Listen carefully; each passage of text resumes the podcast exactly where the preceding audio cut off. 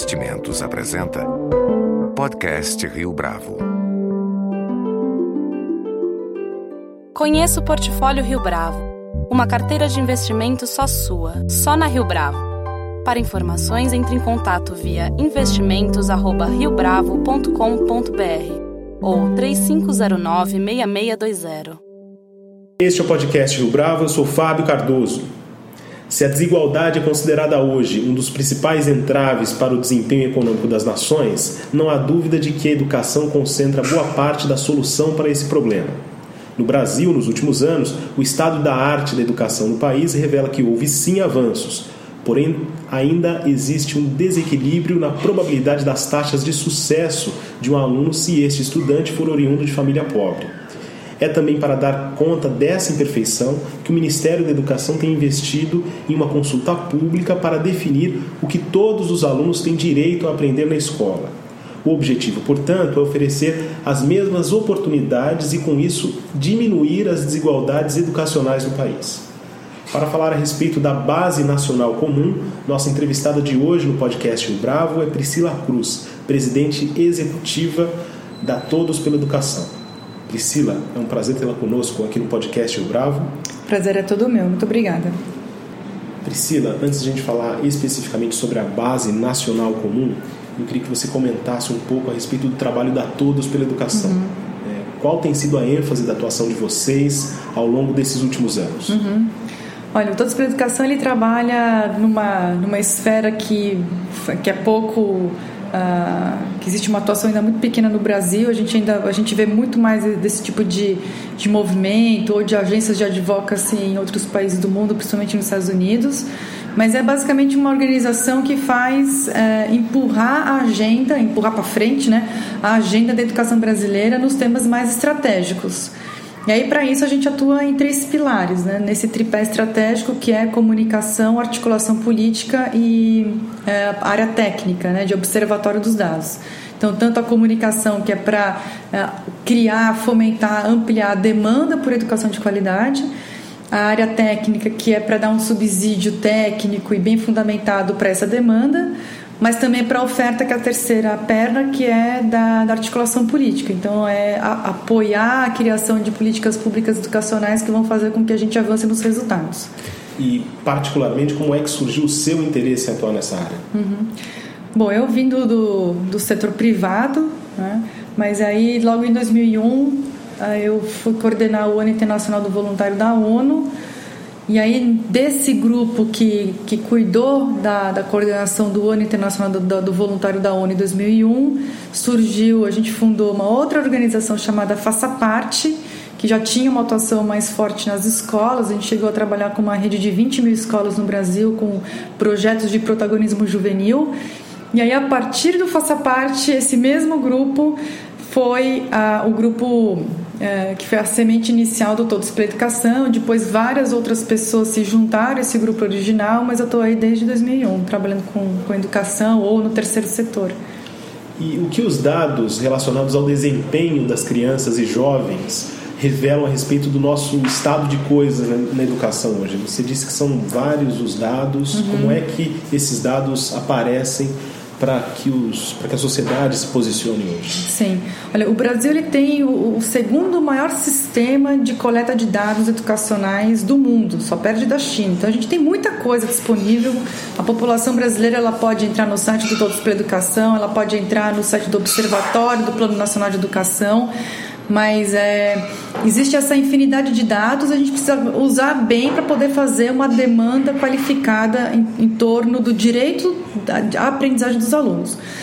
O que a gente, assim, resumindo um pouco os resultados atuais, a gente ainda tem um desafio é, quantitativo ainda de matrículas, a gente tem mais ou menos, assim, quase 3 milhões de crianças e jovens fora da escola, principalmente de, desses 3 milhões, metade são jovens de de 14 a 17 anos, então a gente tem uma população jovem muito pequena, é, que está muito ainda fora da escola, a gente ainda tem que fazer um trabalho de inclusão muito grande dessa juventude é, e também de 4 e 5 anos, né? então que é a idade referente à educação infantil.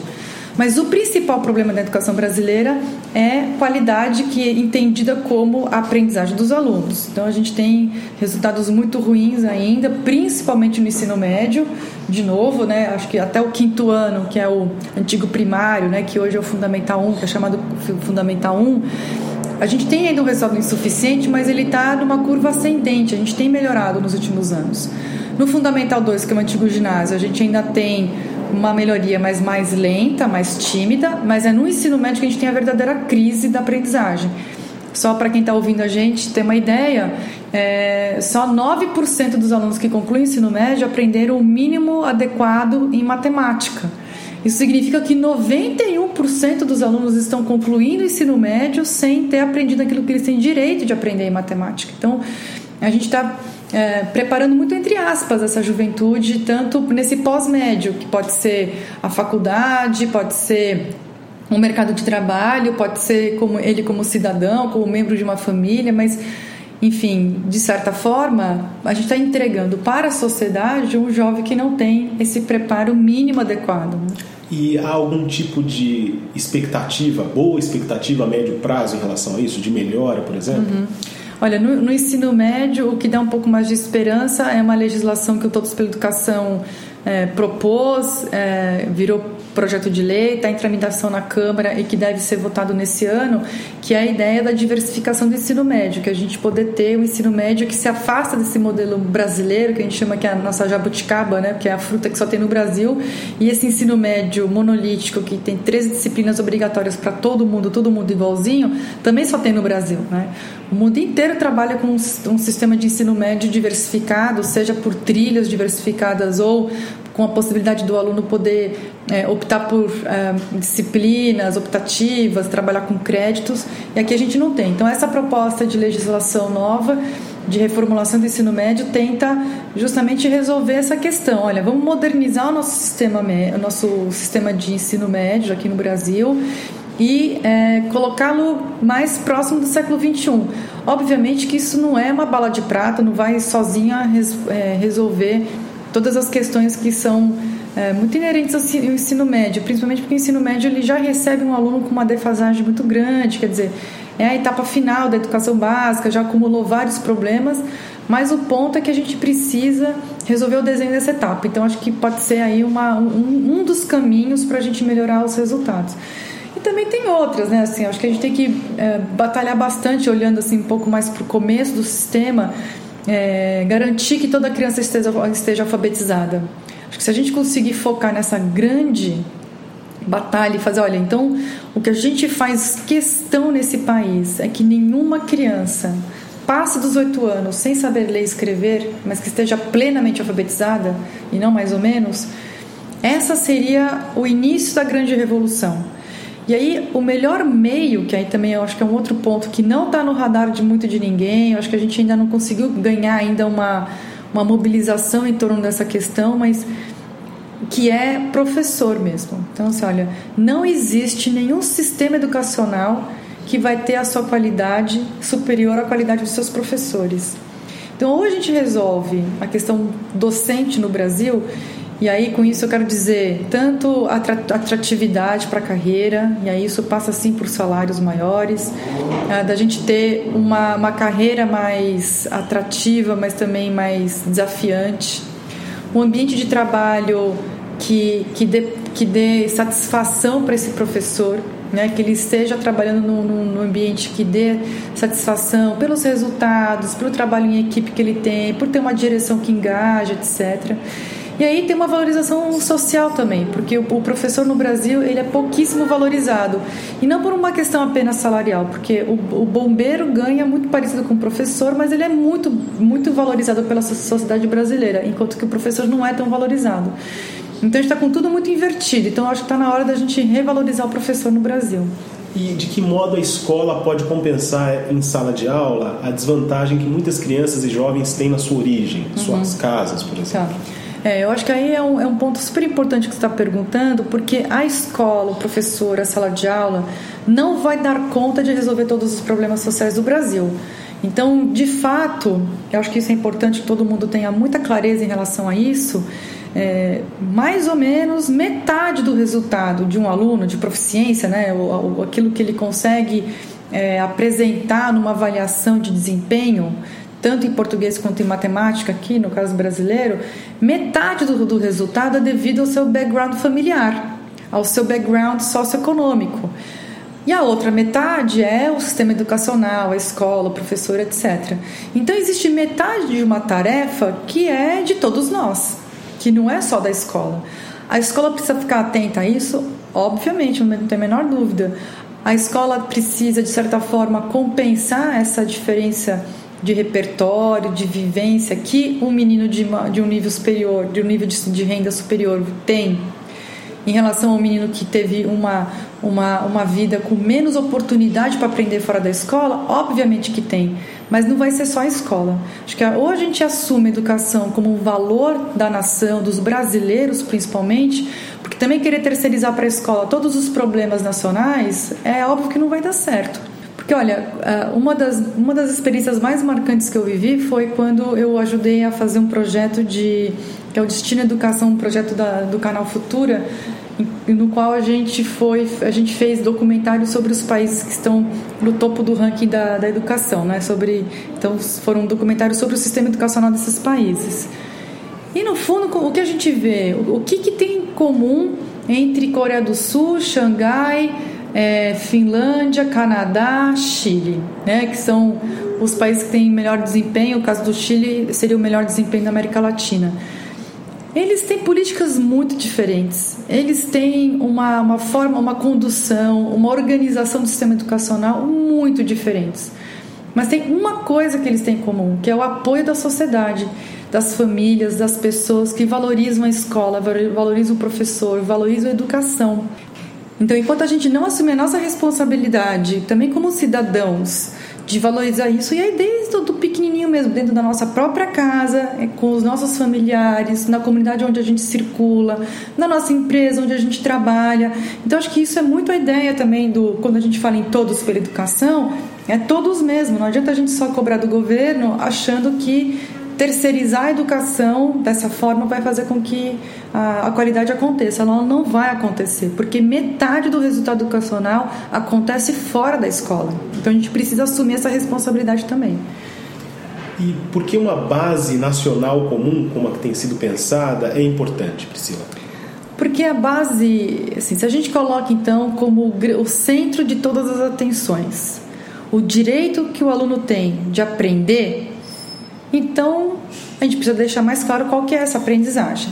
Primeiro, acho que esse é o primeiro fator. Então, se eu quero, né, se a sociedade brasileira falou o seguinte, ó, então tá bom, educação é uma estratégia fundamental pro, no nosso modelo de desenvolvimento do país, então a gente vai começar a medir também resultado. É resultado, qual que resultado é esse? Aprendizagem. Que, que aprendizagem é essa?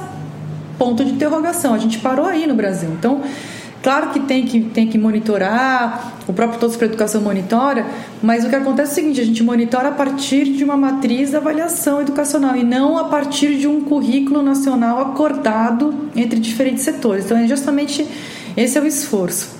Adicionalmente a isso, também tem o fator equidade. De fato, a gente tem um sistema educacional é, muito desigual no Brasil, com resultados muito desiguais. Mas basicamente a desigualdade se dá pela desigualdade de nível socioeconômico. Não é tanto porque a gente tem uma a gente tem a gente tem currículos diferentes nos estados, ou nos municípios. Não é tanto por aí. Mas uma base nacional comum, esse currículo nacional, ele pode dar um passo a mais nessa nessa busca por maior equidade, porque pelo menos a expectativa de aprendizagem para todos os alunos vai ser a mesma. Então, independentemente de onde você estiver no Brasil, aquilo que você tem direito a aprender vai ser a mesma coisa se você estiver no Acre, no Maranhão ou em São Paulo e Porto Alegre. Então, você vai ter aí uma, um, um direito compartilhado entre os alunos. Isso é super importante. E em terceiro lugar, é porque se então a aprendizagem é o eixo central da, da, da política educacional, todas as outras políticas vão transitar ou vão se vincular a essa aprendizagem. Então, formação de professor vai ter mais clareza em relação àquilo que ele tem, assim, vai ter que formar professor para aquela, para aqueles direitos de aprendizagem. A avaliação educacional vai ser em cima daquela aprendizagem também que é o direito dos alunos, é, carreira de professor, educação integral, enfim, você vai ter todas as outras uh, políticas tendo uma, uma clareza maior em relação àquilo que o aluno tem que aprender. E como fazer essa transição também impactar a vida ou a trajetória profissional dos professores, dos docentes? Sim. A Base Nacional Comum, ela é, ela é super importante, estratégica, mas ela é um insumo. O principal é o professor, o principal é esse profissional que está dentro da sala de aula e a sua adesão à Base Nacional Comum também. Porque a gente pode ter aí por isso que o envolvimento dos profissionais de educação, dos professores nessa fase de construção da base é tão importante. Porque ter uma base nacional que não é, é acolhida pelos professores vai adiantar muito pouco. Que não é acolhida pelos cursos de formação dos professores também vai adiantar muito pouco, porque a gente vai ter mais um documento no Brasil que vai ficar na gaveta. E isso a gente tem vários, né? Temos centenas, talvez milhares de documentos educacionais, que são políticas muito bem intencionadas, muito bem escritas, muito bem pensadas, mas que ficam na gaveta porque não são implementadas. Então aí a gente tem um problema de implementação mesmo. O professor é o agente central na promoção da base e em fazer a base ser de fato algo positivo para a educação brasileira. Muitas críticas têm surgido a respeito da proposta da Base Nacional Comum. Eu queria saber de você o seguinte: essas críticas têm fundamento? É, como que a sociedade pode participar dessa mobilização? Tá. Bom, no dia 15 de março, né, então acabou de encerrar o prazo, foi o prazo final para a consulta pública que o MEC colocou à disposição da população brasileira. Então, teve aí uma época para a gente poder é, colaborar com a Base Nacional Comum.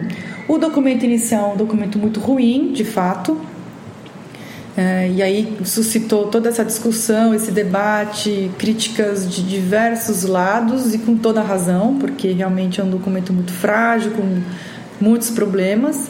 Agora o Ministério da Educação vai ter mais ou menos um mês aí para entregar a nova versão, que vai ser a versão que vai para o Conselho Nacional de Educação. Indo para o Conselho Nacional de Educação é uma outra instância de que vai possibilitar a participação de todos.